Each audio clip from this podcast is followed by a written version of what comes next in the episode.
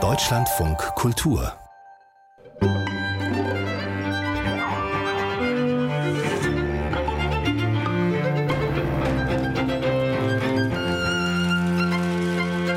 Herzlich willkommen zum literarischen Quartett. Die Zeiten sind nach wie vor finster. Manchmal will man einfach nur verzweifeln. Braucht es da auch noch Literatur, die von Krieg, Hass, Verblendung erzählt? Ja, denn wenn es gute Literatur ist, schafft sie es, dass inmitten all des Finsteren ein Licht aufgeht. Ob wir es geschafft haben, vier solche Bücher für die heutige Sendung auszuwählen, das muss ich zeigen. Dies sind in jedem Fall meine wunderbaren Gäste.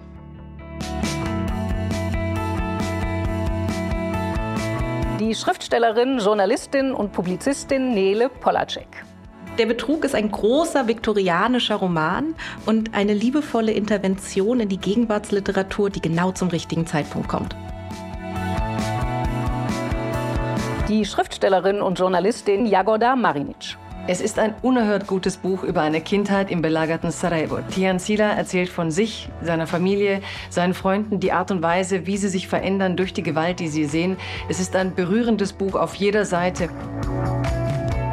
Der Literaturkritiker und Philosoph Philipp Tingler. Der Komet von Dors Grünbein erzählt die Lebensgeschichte der Dora Wachtel, einer einfachen Frau, die aus der Provinz 1936 nach Dresden kommt. Doras Geschichte ist das, was man klassischerweise ein Einzelschicksal nennt, aber eben genau das ist das Faszinierende an diesem Buch. Es stellt die Frage, was ist Schuld? Gibt es unschuldige Zivilisten? Ich habe Maniac von Benjamin Labatut dabei, ein Roman, der in drei tragischen Biografien von der Vorgeschichte und vom ersten Triumph künstlicher Intelligenz über den Menschen erzählt. Und bitte, Frau Polacek. Ähm, ich habe das große Vergnügen und die Ehre, Sadie Smith mit der Betrug äh, mitzubringen. Äh, seit Sadie Smith im Jahr 2000 ihr Debüt White Teeth veröffentlicht hat, da war sie 25 Jahre alt, ist sie bekannterweise irgendwie so Everybody's Darling, der große Darling des Literaturbetriebs. Und hätte also für den Rest ihrer Tage alle drei bis fünf Jahre einen Roman über das multikulturelle London veröffentlichen können ähm, und wäre damit wahnsinnig erfolgreich gewesen und geblieben. Und entscheidet sich jetzt mit ihrem sechsten Roman ein, und ich sage das voller Respekt, viktorianischen Schinken zu schreiben. Also keinen historischen Roman, sondern einen Roman, der sprachlich formal in seinen Themen, in seiner Erzählhaltung, in seiner Ethik genauso oder fast genauso auch in England um 1870 hätte geschrieben werden können. Typisch für einen viktorianischen Roman ist es eine Multiplot-Novel, hat also verschiedene Handlungsstränge. Zum einen die Geschichte des heute zu Recht vergessenen Autors William Ainsworth beziehungsweise seiner Cousine Eliza Touché, die Ainsworth und dessen Frau liebt, seine Romane aber eher nicht so was sehr komisch ist.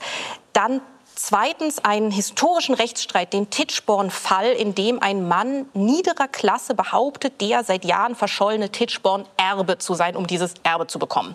Und drittens die Geschichte des jamaikanischen Ex-Sklaven Andrew Bogle, des Hauptzeugens in diesem historischen Titchborn-Fall, an dessen Leben entlang die Geschichte der Sklaverei in den Zuckerplantagen Jamaikas erzählt wird.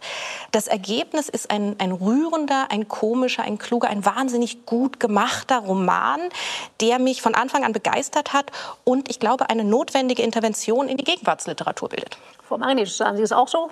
Gegenwartsintervention? ähm, wenn man Gegenwart ähm, so sieht wie ein Spaziergang im restaurierten Berliner Schloss, ja. ähm, ich finde, ich, finde ähm, ich also ich verehre Sadie Smith, ich, ich bewundere und liebe ihre Essays, aber ich verstehe nicht, warum sie sich jetzt für eine Victorian Novel entschieden hat. Ich habe mhm. eher das Gefühl, da schreibt eine Autorin an ihrem Talent vorbei. Also mhm. das, mhm. nicht, dass sie jetzt über multikulturelles London schreiben müsste. Ich habe tatsächlich die ganze Zeit das Gefühl, was, was passiert hier? Und ich liebe viktorianische Literatur. Also ich erinnere mich an Henry James und Isabel Archer, an Kate Chopin. Und, aber was ich dort liebte, ist eigentlich die psychologische Tiefe der Figuren, also die, die, die Dimension des Abtauchens. Wenn er quasi Oberflächen beschreibt, ähm, ist es mindestens so ausufernd wie die Tiefen des Menschen. Und bei ihr hatte ich das eben nicht. Ich hatte das Gefühl, irgendwie das ist eine Autorin, von der man viel erwartet. Ich verstehe den Druck, ich verstehe auch, dass sie ausgebrochen ist aus der Erwartung, eben eine, eine, eine Urban Novel zu schreiben, aber gleichzeitig... Ähm, es ist eine Urban Novel? Ja, es ist eine Urban Novel mit einem musealen. Also für mich hat sie weder sprachlich, also auch äh, tatsächlich im Vergleich mit anderen Büchern, die wir heute Abend besprechen werden, nimmt sie mich sprachlich nicht mit. Ich finde es klar souverän und gut, weil sie kann das einfach und gleichzeitig tippeln. Sie tippeln da Sätze drumherum, die mich nicht äh, berühren und die ganze Anlage plus die Pointe, dass am Ende kommt eine, äh, ja, der Postkolonialismus, Aufarbeitung und jetzt äh, zeigt das sozusagen die viktorianische Oberfläche und dass wir alle auf den Kosten der, ja, also ich hatte das Gefühl, ich hätte mir von Sadie Smith anderen Stoff, andere andere Charaktere und wenn schon dieser Stoff, dann eine andere psychologische Tiefe gewinnt. Ich scharre mit den Hufen, aber ich lasse erstmal noch Herrn Tingler den Vortritt. Ich finde es so mittel. ähm, oh Gott. Äh, zuerst fand ich super. Mhm. Und dann äh, habe ich es gelesen und fand es dann stellenweise nicht so super. Und insgesamt finde ich es so mittel. Ich, ich, ähm, Können Sie zwischen super und so mittel noch ein bisschen differenzieren? Oder, äh, ja, differenzieren ist eigentlich nicht meine Stärke, aber ich versuche es mal. Also, ähm, was ich zu schätzen weiß, mir gefällt die Opulenz. Mir gefällt auch, ich finde auch äh, nicht, dass alle Figuren irgendwie nicht äh, ambivalent und psychologisch versiert sind, sondern ich finde das eben unterschiedlich gemacht bei unterschiedlichen Figuren. Und da ist auch etwas, was mich stört. Also ich will noch hinzufügen zu allem, was gesagt worden ist, das ist ja auch ein deswegen nicht, finde ich, ein viktorianischer Roman, weil es diverse Metaebenen gibt. Eine ist die über Literatur. Das ist ja ein Buch, was ständig Literatur... Was typisch für viktorianische Literatur äh, ja, aber in dem Sinne, was hier sagen. passiert, ist es eben dann auch gleichzeitig ein Problem. Das war mein Punkt. Denn wir äh, erfahren zum Beispiel alles durch die Augen. Ich mag auch die Außenseiterperspektive dieser Eliza Touché. Und sie kritisiert ja zum Beispiel diesen Dickinson-Stil mit der Romantisierung von Elend und diesen eindimensionalen Charakteren sehr stark. Und das wird dann äh, heikel, wo es Sadie Smith selbst passiert. Es gibt Passagen in diesem Buch, äh, wo sie zum Beispiel durch die Armenviertel von London läuft, wo, wo Elend romantisiert wird. Und was aber mein stärkster Einwand ist, und Sie haben es angedeutet, ich sehe das nicht für alle Figuren, aber das macht den Einwand für mich nur noch stärker, dass diese, dieser Charakter von Andrew Bogle, der so wichtig ist, mhm. dass das eine dermaßen eindimensionale Figur ist. Das ist die Figur, die am wenigsten in ihrem Innenleben ausgearbeitet wird. Und das ist frappant. Das ist eine frappante Unterlassung. Da würde ich jetzt aber doch gerne mal einschreiten. Unbedingt. Also, zum einen muss ich sagen, dass diese Eliza Touché ähm, eine der Romanfiguren ist, die ich ganz sicher in den nächsten Monaten und auch Jahren nicht vergessen ja. werde. Mit welcher unfassbaren Würde diese Figur, die ich glaube an irgendeiner Stelle heißt, sie war ihr halbes Leben das fünfte Rad am Wagen. Also eine neudeutsch gesagt marginalisierte Frau, die in diesem Haushalt, wo diesem sich genialisch vorkommenden Schriftsteller, der leider nichts mehr verkauft, der inzwischen in der völligen Bedeutungslosigkeit versunken ist, dessen Ego damit nicht klarkommt, sie selber, die eigentlich auch schreiben wird, und ich verrate jetzt die nochmal Pointe zum Schluss nicht, ähm, das hat dann auch was mit der Erzählperspektive des Buches zu tun, die die ganze Zeit sieht, was dieser Mann für einen Schrott schreibt und trotzdem ein Manuskript nach dem anderen hingelegt kriegt und ihm erklären muss, wie unglaublich toll das ist, also dieses äh, männliche Ego streicheln muss. Ähm, und diese Würde dieser Figur, die mittlerweile, ich glaube, sie geht auf die 60 oder 70 inzwischen zu im zweiten, also in der 1870er Zeitebene, das ist so witzig und großartig. Und ich muss sagen, ich habe lange keinen Roman mehr gelesen, der eine so sichere Erzählperspektive, ja. und das hat auch mit ihrem Problem zu tun. Weil letzten Endes, also es tut so, als wäre es auktorial erzählt. Das ist aber natürlich eben mit einer würdigen Distanz, ist diese Eliza Touché die Erzählperspektive. Ich finde gar nicht, dass es Deshalb so tut. schreibt sie den Bericht. Sie sitzt mit diesem Bogle sie lädt den zum Tee oder was ein. Und sie sitzen am Tisch und sie hört sich seine Geschichte an. Das heißt, das ist das, wie sie diese Figur wahrnimmt. Und das ist, finde ich, vollkommen plausibel aus dieser Perspektive geschrieben. Nein, das, das finde ich nicht. Ich finde, der, der äh, Roman hat wirklich handwerkliche äh, Probleme. Es gibt auch starke Probleme in der Struktur. Wir springen ja, also sind ja, es werden ja äh, zwei Gesellschaften geschildert, nämlich das viktorianische England und dann die Kolonie Jamaika, die sozusagen korrespondieren. Und wir springen aber nicht nur in dem, im Ort, sondern auch in der Zeit. Wir springen oftmals in der Zeit auch in diesen relativ kurzen Abschnitten, die die Kapitel bilden, die für Tempo und Dichte sorgen. Ja, ein aber bisschen Flexibilität nein, beim es ist Lesen oftmals ja ein bisschen schon, aber manchmal ist es einfach auch eine Art von Rumspringen, die nicht mehr nachvollziehbar und auch keiner, ich sage ja immer, erzählerische Ökonomie. Man muss sowas auch durchplanen, damit die Korrespondenz dieser beiden Gesellschaften auch getragen wird. Und dieser Aufgabe wird sie nicht immer gerecht. Es ist einfach manchmal eine strukturlose Ausweitung auch vom Personal. Und es gibt so viele interessante Leute, aber das, das Ganze hat, da fehlt die Stringenz im Konzept. Und gerade dieser Moment, äh, wo Elizabeth Art, also also ich vergleiche es wirklich mit Henry James und die Tiefe, in, ich, ich, ich sehe, wie Eliza das wahrnimmt, aber ich komme nicht in ihre viszerale Ebene. Also für mich ist es so sehr, äh, äh, Sadie Smith will das Wirklich? beschreiben. Also ich habe diese. Frau gerochen, ich habe diese Ja. Frau gesehen, ich habe also aber äh, Also ich glaube, ja, ich ähm, würde denken, also für mich wäre Henry James die falsche Folie tatsächlich bei dem Buch. Ich glaube, was interessant ist für mich an dem Schreiben von Sadie Smith, ist, dass sie eigentlich eine Entwicklung macht von Charles Dickens mit ihrem ersten Roman. Da war sie wahnsinnig, also sie ist wahnsinnig Dickens motiviert und getrieben zu George Eliot und zu diesen großen humanistischen Romanen. Und ich glaube, das Entscheidende in dem Aufbau, in den Figuren, ist eigentlich, dass sie versucht, oder warum macht sie das überhaupt? Warum schreibt Sadie Smith einen viktorianischen Roman? Ich glaube, was sie tut, ist, sie versucht einer gewissen postkolonialen Härte und einem, einem moralischen ähm, Absolutismus der Gegenwartsliteratur, speziell der De Gegenwartsliteratur, die sich mit so Identitätsthemen beschäftigt, etwas entgegenzusetzen. Und eigentlich habe ich das Gefühl, sie macht eine Art Ethiktransplantat. Also sie nimmt diese viktorianische Ethik, die Ethik von George Eliot, dieser, diese Mischung aus Verdacht, Misstrauen und Sympathie, die Art, wie Eliza Touché auf Ainsworth guckt,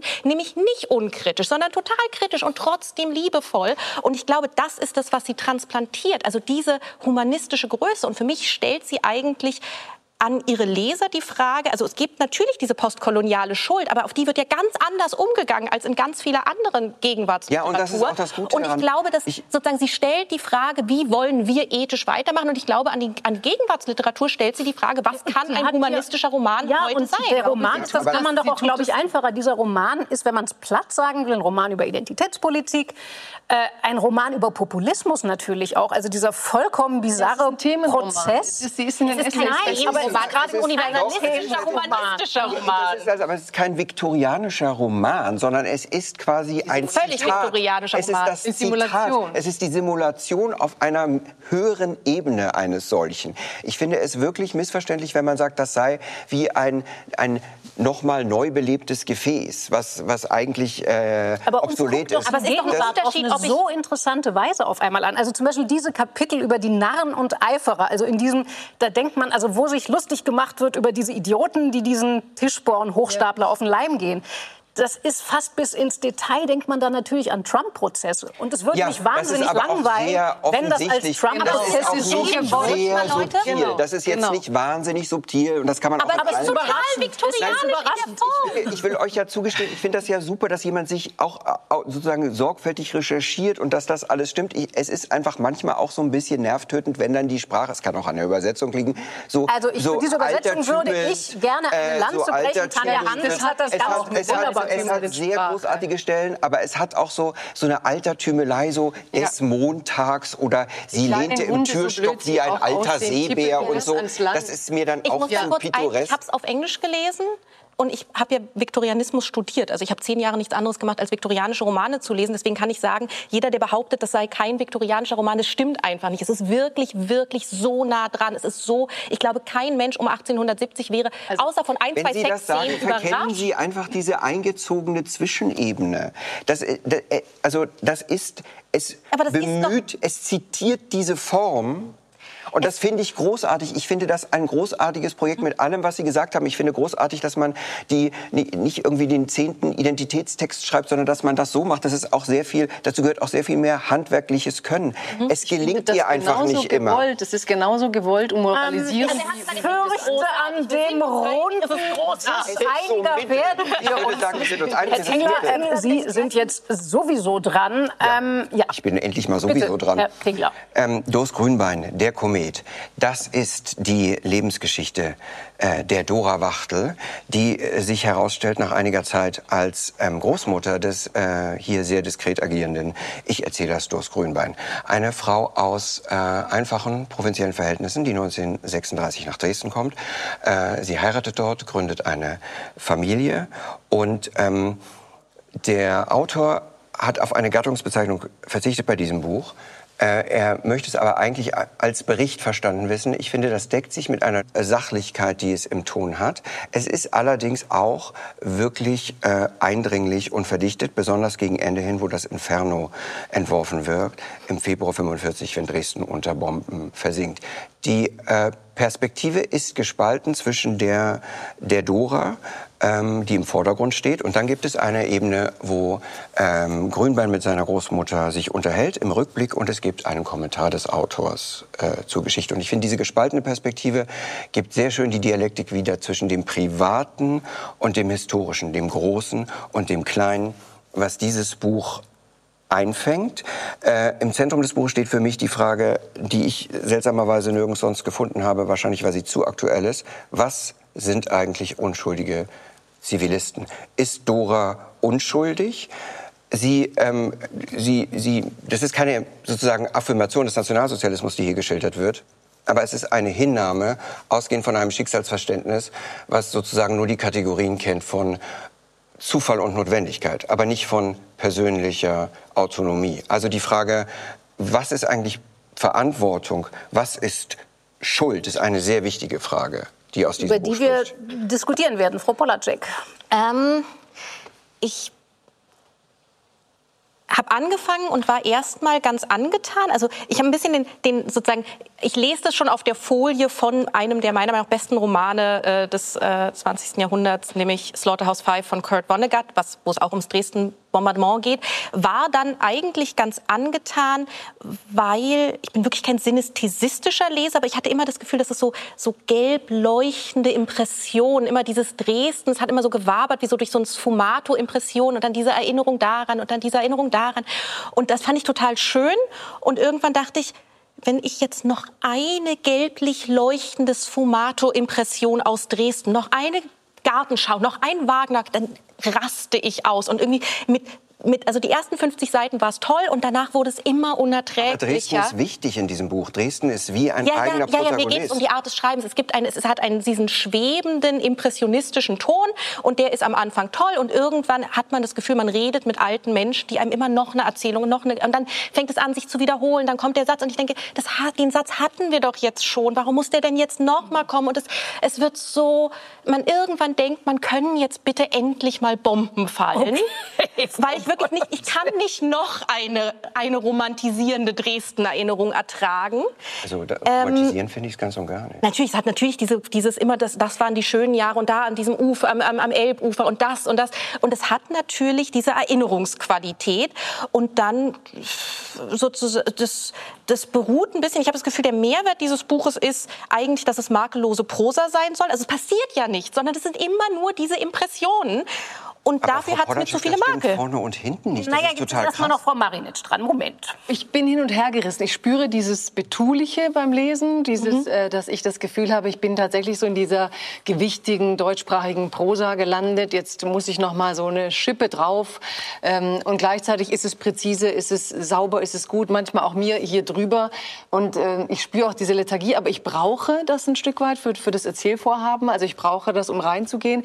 Mein Unbehagen kommt im dritten Teil, nämlich tatsächlich bei der Frage der Schuld, äh, wo ich immer mehr merke, dass ich, ähm, dass der Erzähler und der Enkel, also ich weiß nicht, ob der Enkel es schafft, als Erzähler diese Frau eben irgendwie einzuordnen oder irgendwie, das, er führt ja ein Gespräch quasi mit der Großmutter, Ja. gleichzeitig nicht das, das ich vielleicht äh, erwartet hätte. Ich hätte es stärker ähm, noch mal an der Folie der letzten zehn Jahre diskutiert haben wollen. Wie wird dieser Tag erinnert, was wird damit getan. Es geht ihm nicht um eine Beurteilung oder Einordnung. Ja, es geht ihm gar nicht darum und ich finde es aber problematisch, weil ich bin mir auch nicht sicher, ob es ihm nicht darum geht, denn ganz am Schluss sitze ich da und dann für mich war das ein fast zu emphatischer Satz. Sie hatte dann irgendwie ihr Leben lang gehustet, weil sie hatte ihre Lunge. Also ich hatte das Gefühl, am Ende habe ich diese arme Frau sehr bedauert. Äh, ich hatte so eine Haltung zu der Figur, dass, ähm, dass ich dachte, okay, man kann dann eigentlich sagen, es gab ganz viele im Nationalsozialismus, die haben eben nicht gedacht in, in ihre Autonomie oder an ihre Pflicht, sich vielleicht irgendwie zu positionieren angesichts des Grauens, das um sie herum stattfand. Es ist ungewollt sicher, weil ich weiß, wo der Autor steht, aber eine Figur, die sehr viel unfreiwillig legitimiert, indem sie so viel Empathie provoziert. Und naja, ich würde an der Stelle, Moment, jetzt bin ich erst noch dran, ja, Herr Tingler. Ich würde an der Stelle gerne anschließen. Ähm, ich weiß gar nicht, ob es schon, ich fürchte, dieses Buch hat ein Erzählperspektivenproblem, weil durchs Grünbein schlüpft eben manchmal in diese Großmutter rein nein, und dann frage ich mich, ist das der ja. Blick nein. dieser Zeit? Ja, und ähm, spätestens seit ausgerechnet Martin Walsers Überlegungen, wie schreibe ich im Nachhinein über die Nazizeit, steht ja immer die Frage im Raum. Werde ich wieder zu, in dem Fall ist es kein Kind, sondern diese Großmutter ist eine sehr junge Frau, 19 bis paar 20, mhm. also den Zeitraum, den er erzählt, schlüpfe ich wieder in deren Blick von damals rein oder bin ich der nachgeborene Enkel, der mit dem Wissen von heute drauf guckt? Und das geht Kraut und Rüben leider durcheinander ja. und produziert sicher höchst unabsichtlich, weil ich halte Durst Grünbein für einen komplett integren Autor, um das einmal mal auch laut zu sagen. Ja. Aber unbeabsichtigt produziert diese unklare Erzählperspektive dann solche Sätze, wo es mir wirklich kalt wird, wenn so Sätze kommen, jeder mimte so gut es gegen den Hitlergruß jeder in mhm. Deutschland mimte so gut es gegen den Hitlergruß. Dann haben wir, wenn die Bauern nachdachten, wussten sie, dass ihr Elend nicht von den Juden kam. Wussten das wirklich alle Bauern? Wenn es geht ja nicht um alle. Es geht hier das nicht um Deutschland. Da es geht, aber, also ich möchte Herr Tingler, das, ist das, das ist wirklich sehr wichtig. Die Perspektive ist eine absichtlich und wie ich finde auch kunstvoll gespaltene. Die ist Sie ist sogar gedrittet. Darf ich das die mal bitte eben ausführen? Es geht, ja, äh, wie im Leben halt manchmal Sachen schwebend auch ineinander übergehen. Aber es gibt grundsätzlich die Stimme der Dora, es gibt die Gespräche ihres Enkels im Nachhinein in der Retrospektive mit der Dora und es gibt eine Ebene der Re historischen Recherche, die der Autor Grünbein ebenfalls einfließen lässt. Und so ent entwickelt sich eben dieses diese Dialektik von privat und klein und groß und historisch. Und wenn hier die Rede ist von, die Leute mimen den Hitlergruß, ist nicht ganz Deutschland damit gemeint, sondern dieses Umfeld, was ja auch interessant ist. Jeder. Und ich habe ja. den Satz fünfmal nachgeguckt, da steht, jeder mime auch, den Hitlergruß. Das ist, das ist und das wollte ich auch noch mal sagen, das ist eigentlich eine, eine Kunstgriff darstellt, dass diese Figur der Dora ist eben nicht unsympathisch. Die ist ja nicht unsympathisch. Und, und deswegen setzt man sich überhaupt ja auch viel stärker mit diesem, mit diesem Problem auseinander, weil man merkt, das ist eine Figur, die sozusagen nichts Böses tut und auch nichts Gutes und auch keinen Widerstand leistet, aber die halt sozusagen beurteilt werden muss. Und, und das ist doch das, womit das Leben uns konfrontiert. Na ja, aber, aber das macht schon sehr viel Arbeit, um zu verhindern, dass man sie verurteilt. Also wie früh gesagt wurde, dass sie aber was mit den Juden passiert ganz schlimm findet, wie jede Figur eigentlich extrahiert wird. Also sozusagen, dass, dass eigentlich bei jedem sicher gegangen wird, dass die jetzt auch noch unschuldig ist, dass Trude unschuldig Wieso? ist. Es wird doch gar nicht gesagt, dass die sehr, unschuldig sind. Doch, doch, mal, Herr Schiele, an der Stelle bin ich schon zusammengezuckt bei Ihrer Buchvorstellung, weil ich möchte jetzt in diesem Fall doch einen Satz aus dem Buch tatsächlich vorlesen. Das ist aus dem Zerstörungsteil, also da, wo die Bombardierung beschrieben wird. Und dann wird eben geschrieben, vom All aus betrachtet ein rein technischer Vorgang, der am Boden tausendfach Tod und Verderben brachte, über Schuldige und Unschuldige zugleich. Und jetzt kommt der Satz, den ich meine. Das war sie, die Vergeltung. Möge Gott das Blut der Unschuldigen rächen. Das ist ein Satz des Erzählers. Und das, also an der Stelle habe ich mich sehr gewundert, weil ich kenne Durst Grünbeins frühere Texte. Es ist ja nicht zum ersten Mal, dass er als gebürtiger Dresdner sich mit der schrecklichen Bombardierung Dresdens literarisch beschäftigt. Er hatte 2005 ist es, glaube ich, erschienen, ein Band Porzellan, wo er in lyrischer Form sich damit beschäftigt. Und da war ich sehr beeindruckt, weil da oszilliert das genau? Also einerseits hat er ein, ein Mittrauern mit denen, die damals in Dresden bombardiert worden sind. Und gleichzeitig sind dann da aber auch so glasklare Sätze, Freunde, das war nicht der Tommy oder Uncle Sam, sondern eure eigene Bagage war schuld an dem, was passiert ist. Und gleichzeitig gibt es ein großes Mitleiden, Mitverstehen dieses Nachgeborenen, der auch sagt, ich maße mir gar nicht an, es wirklich beschreiben zu können als Nachgeborener.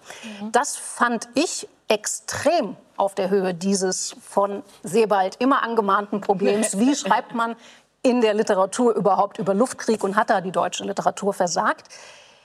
Mich hat dieses Buch wirklich fassungslos gemacht, weil ich wiederhole es nochmal, ich schätze Durst Grünbein immens. Und mir ist nicht so richtig klar, was da an einigen Stellen in diesem Buch. Ja, aber ich glaube, ist. Ihnen ist auch nicht so richtig klar, wann, wann welche Perspektive ja, gibt, beziehungsweise Sie so schreiben einfach ist, Sätze. Ja, und das ist genau der Punkt. Es wird so erzählt, dass es nicht klar wird. Und das setzt überhaupt erst den Prozess der Reflexion in Gang. Aber das, was ich jetzt eben vorgelesen habe, ist doch kein Zitat der Perspektive von dieser Dora aus der Zeit heraus. Es gibt drei Perspektiven in diesem Buch. Drei, nicht nur zwei. Welche, wer sagt diesen Satz, möge ich, Gott das Blut der Unschuldigen retten? Es geht wer nicht darum, Frau Dorn, dass man einzelne Sätze einzelnen Perspektiven zuordnen kann. Das, das beabsichtigt dieses, dieser, dieses Buch explizit nicht.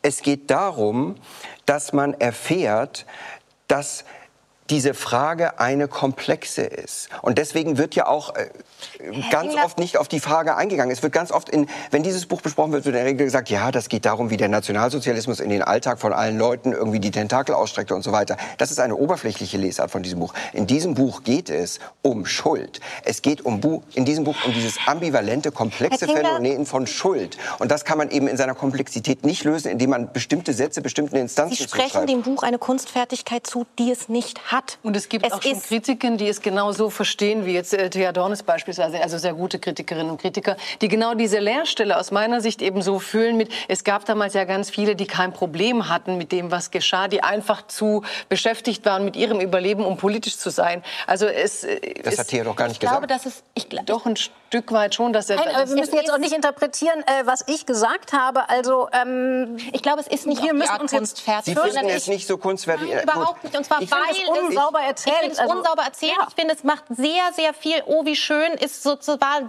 diese Tage. Also es ist sehr diese Dieses schwebende oh, Erinnerung. Schön, diese Tage, das ist doch die Stimmung der, der, der, ja, ja, sie versteht auch. Ne? Naja, sagen wir, also natürlich, äh, das kommt, also er will, glaube ich, dieser Großmutter, die er offenbar sehr geliebt hat und um Himmels Willen, wer sind wir damit zu rechten, dass Durst Grünbein einer Großmutter ein Denkmal setzen will, ja. literarisch. Ähm, nur das Problem ist, wenn ich jetzt einfach wieder die Leserin ja. dieses mhm. Berichts oder was immer es als Genre sein soll, will, bin, dann sage ich erstmal, also mir ist nicht sicher, um es ganz hart zu sagen, ob diese Großmutter so denkmalwürdig ist. Weil auch das, was als wörtliche Richtig. Zitate von ihr markiert ist, als tatsächlich wörtliche Dora-Zitate, ja. dann kommen solche Plattitüden, also das sind jetzt markierte Zitate des Autors, wir sind immer die Dummen gewesen. Man war doch so jung und kam doch so durch. Mhm. Das ist doch genau dieser Text, über den Menschen wie Hannah Arendt bei einem Besuch in Deutschland 1950 genau. gesagt hat. Aber das wird mir nicht entlarvt. Das sie ja auch. Sie wird ja nicht in Schutz genommen damit. Sie da wird bin einfach ich mir nicht so sicher. Ja damit desavouiert. Wird einfach dadurch sie, wo, womit wird sie in Schutz genommen? Weil er so, so sicher geht, von Anfang an immer uns mitzuteilen, dass sie absolut nicht antisemitisch ist. Ja. Dass alle ihre Freunde nicht antisemitisch sind, dass ihr Mann, das gibt überhaupt keine Antisemiten in diesem Und dann in Klammern, Und damit sie, nimmt ja. er sie in Schutz. Oder wenn sie dann Worte Was ich verstehen kann, wenn ich meine Großmutter wäre, würde ich es vielleicht gleich machen. Aber dann muss ich als Leser doch sagen, ah, aber ganz sauber ist es nicht. Das, das ist einfach. Das sagt man ja auch. So, wir sagen jetzt zu diesem Buch nichts mehr. Wir sagen jetzt was zu äh, dem nächsten Buch, beziehungsweise sage ich das, weil ich die Freude habe, es vorzustellen. Ähm, Maniac von Benjamin Labatut. Es ist ein dreiteiliger Roman, der auf historischen Fakten basiert. Man könnte auch sagen, es ist ein Triptychon. Im Zentrum steht das naturwissenschaftliche Universalgenie John von Neumann. Er war der führende Mathematiker hinter der US-amerikanischen Atombombe. Er hat die Spieltheorie entwickelt. Er hat ja sogar auch den Vorläufer unserer heutigen Computer gebaut. Dieses Teil hieß MANIAC, deshalb auch der Titel Mathematical Analyzer, Numerical Integrator and Computer. Ein Maniac im Sinne eines Besessenen oder Wahnsinnigen war dieser John von Neumann sicher allerdings auch selber. Und sein Leben wird aus meiner Sicht wirklich sehr kunstvoll aus verschiedenen Perspektiven von Freunden, von Familienmitgliedern, Kollegen erzählt. Die beiden anderen Flügelbilder des Triptychons erzählen im ersten Teil von einem weiteren tragischen Mann, dem österreichisch-jüdischen Physiker Paul Ehrenfest, der in den 30er Jahren einerseits verzweifelt an den modernen Naturwissenschaften, die er für immer irrationaler hält, gleichzeitig an der brutalen Irrationalität der Politik, sprich dem aufkommenden Naziterror. Er erschießt sich und seinen Sohn, der das Down-Syndrom hat, 1933 in Amsterdam. Und im dritten Teil wird erzählt die Geschichte des koreanischen Go-Meisters Lee Sedol, der als erster Mensch gegen eine künstliche Intelligenz ein Go-Turnier spielt, 1 zu 4 verliert, daraufhin aufhört, Go zu spielen, weil er sagt, macht ja keinen Sinn mehr, gegen die Maschine kann der Mensch nicht mehr gewinnen. Warum hat mich dieser Roman so beeindruckt? Es wird von Männern erzählt, die die Grenzen des Menschlichen tatsächlich versucht haben zu sprengen, mit ihrer Intelligenz, mit ihrer Kreativität. Sie haben etwas produziert, was sowohl göttlich als auch dämonisch ist. Es erzählt von der Sehnsucht nach absoluter Kontrolle und der Sehnsucht danach, was zu kreieren, was sich der Kontrolle entzieht, was selber lebt. Ich halte es für so wichtig, dass Literatur versucht, dieses fast nicht mehr beschreibbare, nämlich die modernen Naturwissenschaften, zu, sich daran zu wagen. Und das macht dieser Roman, ich finde, auf brillante Weise und ist für mich wirklich deshalb eines der spannendsten Erzählexperimente dieses Jahres. Ich finde es endlos faszinierend. Ich finde dieses Buch endlos faszinierend. Ich finde, es ist ein, ein reiches Buch. Es ist ein, äh, ein Buch auch äh, voller Irrsinn und irrer Leute. Und manchmal wird man selbst fast irre, wenn man es liest. Es ist ein Buch voll dunkler Schönheit und äh, sprachlicher Eleganz. Ähm, was, also, was ich an diesem Buch eigentlich das Bemerkenswerteste, wir werden sicher noch über Details sprechen, aber ich finde die, die Richtung dieses Buches so unerhört revolutionär, weil das Klischee, was man ja eigentlich immer hört, wenn wir über künstliche Intelligenz reden, ist so, ja, das, was den Menschen abgrenzt, ist äh, seine, die Endlichkeit des Menschen und die Leidensfähigkeit, vor allem aber die Liebesfähigkeit des Menschen. Und dieses Klischee verneint dieses Buch radikal, indem es sagt, nicht die Liebe ist die Gnade, das Chaos ist die Gnade. Es gibt diese Stelle im Buch, wo es heißt, dieses Chaos ist gerade der seltsame Engel, der uns davor bewahrt, in die in die vollkommene Rationalität abzugleiten, die nichts als Irrsinn wäre. Das heißt, der Mensch steht eigentlich in diesem Dilemma zwischen Chaos und Irrsinn. Und das Buch löst das so auf, dass es einfach uns mit der Frage alleine lässt, wir müssen die Zufälligkeit aushalten können. Wir müssen lernen können, Kontingenzen zu ertragen. Und die Ironie ist ja, dass, dass das ist genau der Punkt, wo auch die Quantenphysik uns wieder hinbringt. Frau Marinitsch, Frau Polacek. Ja, also mir hat auch gefallen diese Tatsache, dass äh, eben die menschliche Kreativität, dass das so in Frage gestellt wird, dass der Mensch eigentlich konservativ ist, wie viel Mut es eigentlich braucht, damit wir nicht funktionieren wie Maschinen. Das ist die Art und Weise, wie wir uns heute eigentlich drillen und dass vieles, was wir versuchen, um uns selbst zu optimieren, eigentlich eine vorauseilende Selbstabschaffung unserer selbst ist. Und ähm, ja, mir gefällt aber daneben, apropos Figuren und wie in die Tiefe zu gehen, mir gefällt äh, der, die Art und Weise, wie er sich ähm, sprachlich, wie er sich äh, emotional nähert in Figuren. Also ich finde, apropos viszeral und, und, und, zerebral, ich finde das unglaublich viszeral, obwohl alles so um Naturwissenschaften, Wissen, historische Figuren geht. Er sagt am Ende auch, es ist ein äh, fiktionales Buch, das auf Fakten basiert. Ja? Und man merkt, er geht ganz weit weg davon. Er geht wirklich in eine Fantasie, er geht in diese Figuren. Ich lese und mich interessiert dieser Wahn. Also es hat was Edgar Allan Poe-haftes. Also wie er ihn beobachtet und wie er in diesen Wahnsinn geht und wie wir Menschen auch letztlich ähm, dieses Buch für mich eine Metapher auch unseres Wahns mit KI. Ne? Wie, wie, sehr stellt uns das in Frage? Das beobachtet er für mich, indem er diese Figur so beobachtet. Also hochfaszinierend. Jetzt ist noch Frau Polacek. Ich habe angefangen zu lesen und dachte auch, nö, Nazis. Und ich finde Nazis in der Literatur so, also ich finde Nazis generell so wahnsinnig öde oder zumindest banal. Und es geht aber nur ungefähr drei Seiten lang um Nazis. Und danach geht es nur noch um interessante Dinge. Es geht, ich finde, also sozusagen diese, die Logik und den Zusammenbruch der Logik und eigentlich wie aus der Feststellung, dass ähm, sozusagen komplette logische, widerspruchsfreie äh, Systeme nicht möglich sind. Eigentlich, also man hat das Gefühl, dass eigentlich aus der Verzweiflung über den Zusammenbruch der Logik, der sozusagen als, als Erklärungsmodell von allem ähm, irgendwie die Atombombe entsteht, weil die Leute nicht mehr wissen, was sie mit sich anfangen sollen und naja, wegen den Nazis. Ähm, aber die spielen gar keine so große Rolle. Ich war von Anfang an völlig begeistert und jetzt muss ich einfach nur, damit wir uns nicht so haben, muss ich jetzt noch was Kritisches sagen. Ich finde, am Anfang geht es um Logik und Gott. Und also am Anfang geht es um Gott und am Ende geht es um Go und das finde ich ein bisschen sozusagen traurig. Mir fehlen diese zwei Ts. Moment, das also, ist der einzige. Ich weiß, dass es da eine Verbindung geht zwischen beim Go-Spielen angeblich. Ich bin keine Go-Spielerin, aber vielleicht müssen wir das noch lernen. Lernen wir. Ähm, also angeblich geht es da gewissermaßen um Gott, weil die Schönheit dieser Züge. Äh, Schachspieler ja auch. Nee, aber es ist wohl wirklich, also das, was ich von KI im ja. wirklichen Leben weiß, war das eben wirklich der große, ich sage nicht Quantensprung, weil das falsch ist, der große Sprung innerhalb der künstlichen Intelligenz, dass es eben nicht mehr mit diesem Brute Force, also sprich, der Computer kann, kann viel schneller rechnen, mhm. sondern das ist ja der Zusammenbruch äh, von diesem Lee Sedol, weil der Fasi findet, er hat Gott spielen sehen. Also, okay, ja, also ich muss aber ganz kurz diese Romantisierung von Go am Ende, die sozusagen, ich hätte mir am Ende mehr Pathos gewünscht, der aus Gott und nicht aus einer Romantisierung Ich hätte mir gewünscht, dass der dritte Teil komplett, komplett gestrichen wird. Nein, aber es war der, Ich bin froh, dass ich, darf ich das mal eben sagen, der dritte Teil ist total überflüssig. Ja, nein. Der dritte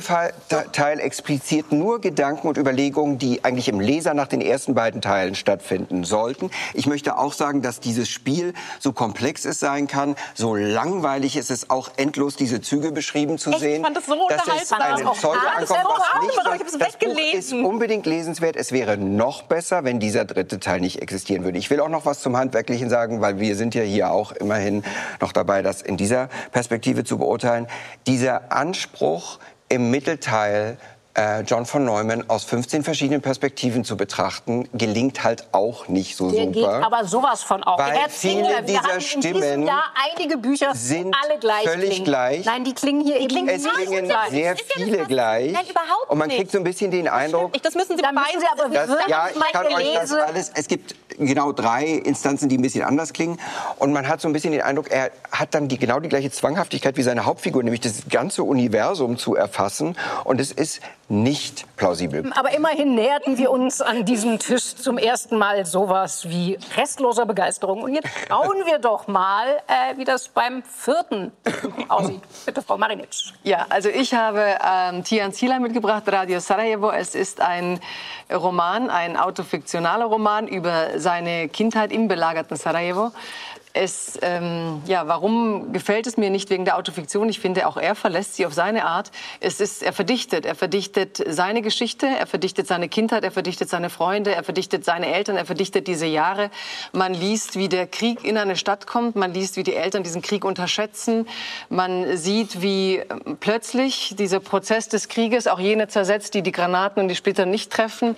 Was mir gefällt, es ist jetzt vielleicht etwas frivol, aber teilweise liest es sich für mich wie ein Roadmovie. Also er versucht da eine Leichtigkeit reinzubringen in die Art und Weise, wie er mit seinen Freunden diesen Krieg erlebt. Man ist sehr schnell in der Perspektive dieses Kindes. Man möchte mit ihm durch diese Stadtteile rennen. Ich ähm, ich habe das Privileg, dass, dass die Uhr stehen geblieben ist. Das heißt, ich könnte jetzt ewig erzählen. aber, aber, ich würde an dieser Stelle sagen, ähm, das ist, was mich an dem Buch fasziniert, dass, dass er es geschafft hat, mit einer, äh, ohne so berührt von sich selbst zu sein, ja. äh, diesen Dreck dieses Krieges zu zeigen, die Art und Weise, wie, wie die Menschen, die Kinder onanieren, wie sie ähm, zwischen Pornoheften, Soldaten und doch der Liebe der Mutter, die sie dann eben nicht mehr kriegen können, weil auch sie verhärtet auf eine so gut erzählt, so klar, so geschält. Und auch da gibt es kleine Probleme für mich manchmal mit der Perspektive. Ähm, aber minimal, es macht für mich dieses Buch nicht mhm. kaputt. Ähm, dem kann ich mich von Herzen anschließen. Also ein Buch, was mich extrem beeindruckt hat. Ähm, wirklich ein, ein, man kann, man soll über Romane über Krieg nicht sagen, dass sie großartig sind, aber es ist ein ganz großartiger Roman. Ähm, weil er so präzise erzählt. Also allein wie das gebaut ist, dieser Junge am Anfang, der nicht weinen kann, wenn die ersten Granaten, also der einfach erstmal so geschockt ist, dessen ganze Welt kaputt gebombt wird, der dann am nächsten Morgen, als diese Familie normales Frühstück spielt und der Vater ihm einreden will, ist ja jetzt vorbei, weil die Leute sind so erschrocken gestern, die werden nicht mehr bombardieren. Der sitzt am Tisch und weint und schon geht das Bombardieren, gehen die Granaten weiter. Bis hin zu dem Jungen am Schluss bei der Flucht über Zagreb dann nach Deutschland, wo er in Zagreb bei einer Kollegin der Mutter äh, erstmal untergekommen ist und fragt, darf ich den Wasserhahn aufdrehen? Allein was so eine Szene erzählt, dass dann Junge Ja, das finde ich auch die Gabe, überhaupt Szenen herauszupicken. so unfassbar ja, die Art, wie mit Erinnerung Und ähm, auch, ja. noch einen abschließenden Satz vielleicht von meiner Seite. Äh, das hat auf eine ganz komische, weil man wird denken, oh Gott, bitte in diesen Zeiten doch jetzt nicht noch ein Buch über Krieg. Unbedingt in diesen Zeiten dieses Buch über Krieg, weil es auf eine merkwürdige Weise, fand ich, was sehr, sehr Tröstliches hat. Und ich habe mich gefragt, warum um Himmels Willen? Weil es wird Krieg, es wird Brutalität, es wird eigentlich nur, nur Schrecklichstes beschrieben. Und ich glaube, der Zauber dieses Buches ist, ist der Trost, dass dieses Buch geschrieben werden konnte. Dass dieser Junge eben nicht der Verrohung anheimgefallen ist. Weil das wird ja sehr präzise, wie seine Kumpels auch entweder vor die Hunde gehen oder eben selber brutalisiert werden von dem Krieg. Und dass dieser Junge, dieser Mann, dieser Erzähler so daraus hervorgekommen ist, dass er dieses präzise, zarte Buch schreiben kann. Wirklich ein kleines Wunder für mich, dieses Buch.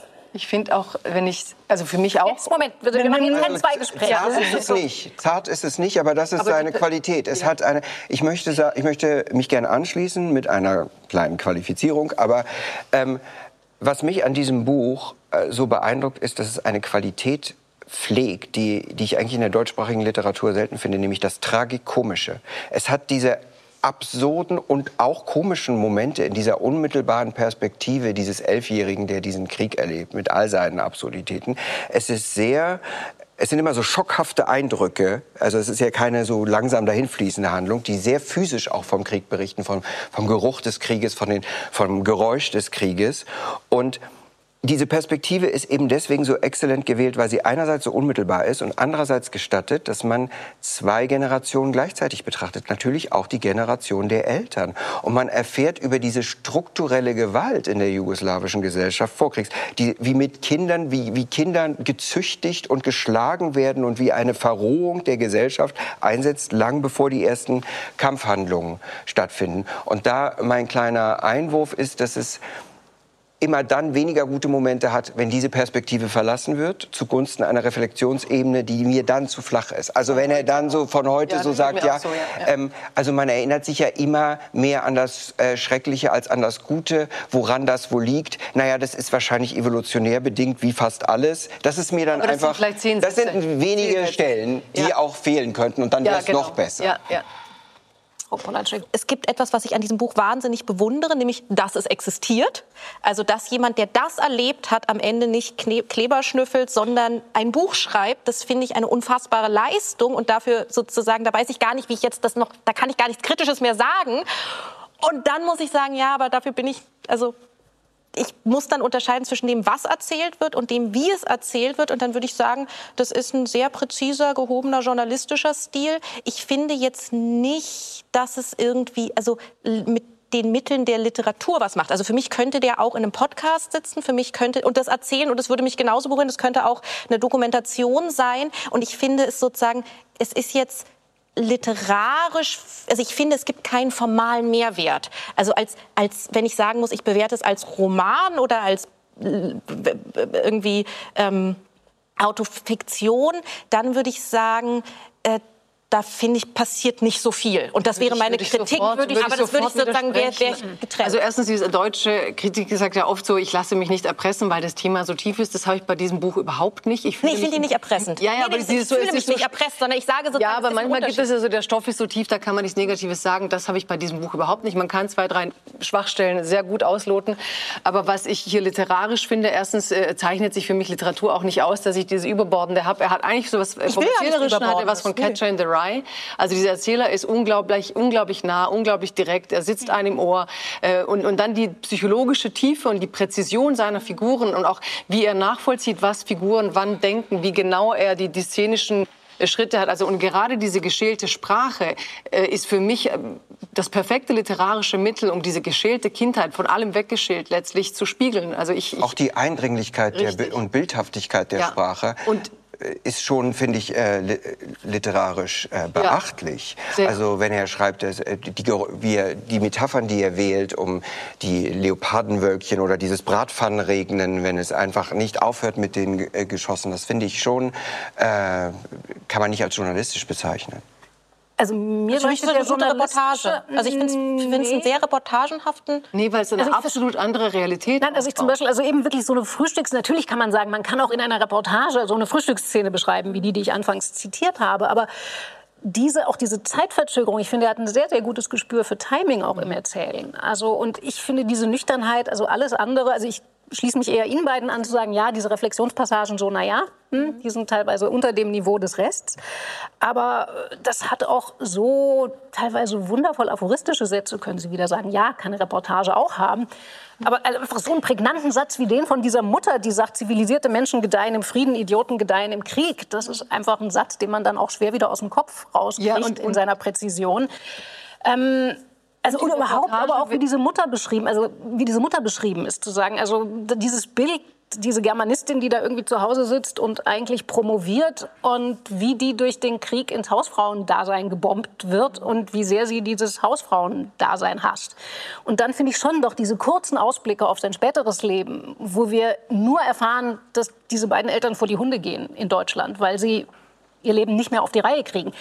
Das finde ich in der Andeutungshaftigkeit, äh, also mich hat das doch. Ja, und die ganze Art, die Figuren zu betrachten, ist für mich ganz klar figurativ. Eine Reportage würde sie mir irgendwie erzählen und ich wüsste, so waren die. Ich bin sehr sicher, dass es diese Personen so nicht gab. Also ich spüre diese literarische Verdichtung. Das wird ja auch im Nachwort gesagt, dass die ja verdichtet sind, ja, die Figuren. Das, das, hatte ich, das war die Frage, die ich mir am Ende, also ich sozusagen, ich habe gemerkt, dass beim Lesen mich die ganze Zeit frage, warum erzählst du mir diese Geschichte? Also wenn es Fiktion wäre, würde ich sagen, Trauma-Porn. Da es, also da, es, Autofiktion ist, ist es sozusagen, verbietet sich, sondern das ist ja das Leben, was so schlimm war. Und gleichzeitig die Art des Ausgewählt, dass ich mich immer gefragt, warum, warum das, was der Vorteil ist eben, finde ich, dass es gar keine, in dem Sinne, an gar keine Haltung appelliert. Es ist ja recht, deswegen habe ich vorhin gesagt, brutal. Es ist ja recht so unsentimental nüchtern in dieser Schilderung der Drastizität. Es lässt einfach diese, diese Einwirkung für sich selbst sprechen auf dieses elfjährige ja, und ich finde ganz wichtig, Nele, äh, Frau Polacek, ich finde ganz wichtig, dass, äh, dass er niemanden trösten will in dem Buch. Und er überlässt es völlig dem Leser, wie ja, er aber er klagt will. auch niemanden nee, an. Genau, die, die Angreifer tauchen ja auch nicht in dem Sinne auf, sondern nur deren sozusagen Verlautbarung in Form von aggressiven, von Beschie Aber er gibt ja den Angreifern keine, kein Profil. Und er erklärt den, den deutschen Publikum nicht den Krieg im Sinne von, guck mal, wie schlimm das war. Finde ich eben überhaupt nicht diesen Point. Und ich finde im Gegenteil, Gegenteil, dass er es ganz lange schafft, zu zeigen, wie ein Kind diesen Krieg normalisiert. Also wie lange er braucht, zu kapieren, dass die alle kaputt sein werden nachher. Das ist fast, das Buch ist nicht dick, aber in dieser kindlichen Zeit ist es eine sehr lange Spanne. Das Buch ist nicht dick, ist eben auch eine Qualität. Richtig. Oh ja, das kann das ich Buch sagen nach der Lektüre ja. Meine Qualität besteht jetzt darin, ähm, dass ich die Schlussrunde einläute, ja. ähm, weil es stehen ein paar so Feiertage vor der Tür. Und an Feiertagen äh, lesen wir ja alle gerne und schenken alle gerne Bücher. Und ich würde sagen, Frau Polacek, Sie haben noch einen Spezialtipp dabei. Ich habe einen Tipp dabei. Ähm, es handelt sich um Florian Werner, das Buch Die Zunge. Das ist vielleicht nicht das Buch für alle, aber zumindest für alle, die eine Zunge haben oder jemanden kennen, der eine Zunge hat, zum Beispiel ein Hund oder eine Giraffe. Ähm, es ist ein äh, amüsantes, kluges, äh, gut recherchiertes äh, Buch über äh, unser äh, schönstes äh, Schmeckorgan. Und ähm, es ist, also ich kann es jedem empfehlen, der ähm, gerne schmeckt, leckt, küsst oder spricht oder jemanden kennt, der gerne schmeckt, leckt, küsst oder spricht. Ich versuche mir jetzt nicht so richtig vorzustellen, was an den diversen Bäumen, Leuchtern und sonst wie passiert. Aber äh, die Zunge, Herr Tingler, was ähm, haben Sie so im Gepäck? Ich bin persönlich bin ja der Auffassung, dass Thomas Mann in seinem Leben keinen einzigen schlechten Satz geschrieben hat. Aber ähm, der seinerzeit berühmte Theaterkritiker Alfred Kehr war da anderer Meinung und hat das einzig vollendete Theaterstück von Thomas Mann, Fiorenza, das 1907 Uhr aufgeführt wurde, ganz, ganz schlimm verrissen. Ähm, das war dann auch das Ende von Thomas Manns äh, Dramatikerkarriere. Man findet dieses Stück in äh, dem Band hier der großen kommentierten Frankfurter Ausgabe. Ich glaube, es ist Band 3, das kann ich jetzt aber nicht beschwören. Jedenfalls könnte man das als Raritätenband bezeichnen, weil da nämlich auch noch die Filmentwürfe von Thomas Mann und die Gedichte, ich meine, wer wüsste überhaupt, dass Thomas Mann jemals Gedichte geschrieben hat. Wer wird Millionär? Genau. Also ähm, ich, grundsätzlich finde ich, kann man jeden Band dieser Gesamtausgabe, die, äh, die sehr, sehr äh, gut und kompetent gemacht ist, äh, empfehlen. Ich möchte diesen empfehlen und zwar immer äh, mit dem Kommentar. Ähm, auf diese Weise kann man nämlich dann sich seine eigene äh, Meinung äh, bilden und auch noch mit fachkundigen Kommentaren untermauern. Und man muss sich auch immer vor Augen halten, dass Alfred Kerr Thomas Mann sowieso nicht leiden konnte. Und umgekehrt. Oh.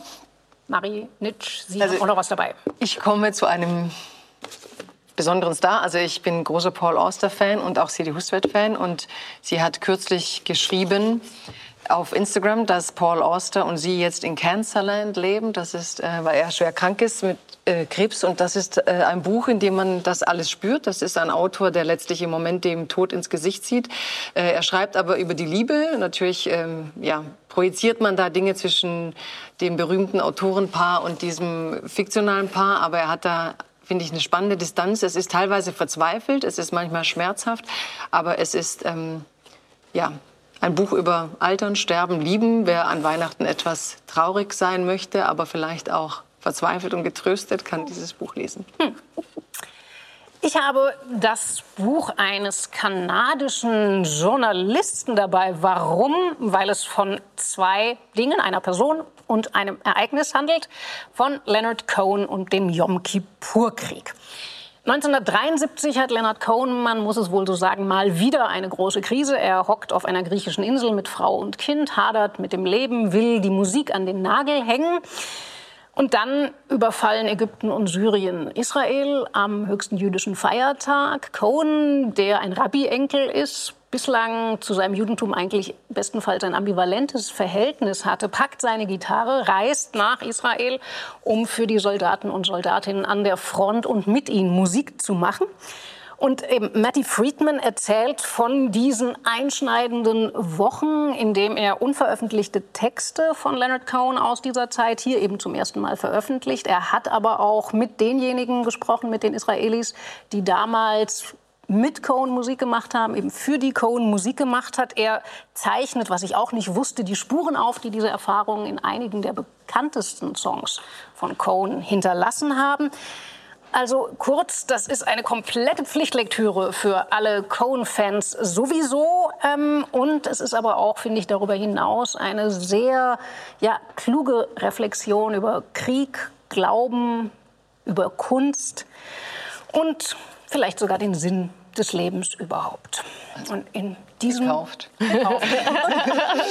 Wir sind hier am Schluss. Ich sage ganz herzlichen Dank. Das hat großen Spaß gemacht mit Ihnen. Bei Ihnen, meine Damen und Herren, bedanke ich mich selbstverständlich auch und hoffe, dass auch Sie ein wenig Freude an dem hatten, was hier heute geredet wurde. Wenn Sie mögen, sind wir Anfang Februar, ja, Anfang Februar wieder für Sie da. Bis dahin bleiben Sie noch ein wenig am Lesen. by a fire, who by water, who in the sunshine. In the nighttime.